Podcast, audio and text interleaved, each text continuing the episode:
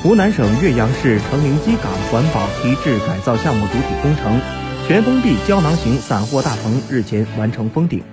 进入棚内设备调试阶段。该散货大棚长四百七十米，宽一百一十米，高四十六点五米，具有全封闭、装卸能力强、覆盖范围广等优点，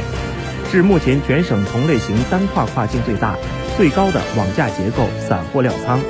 也是长江流域首个巨型胶囊型散货仓库。据项目负责人介绍，大棚将于四月二十五日全面完工并投入使用。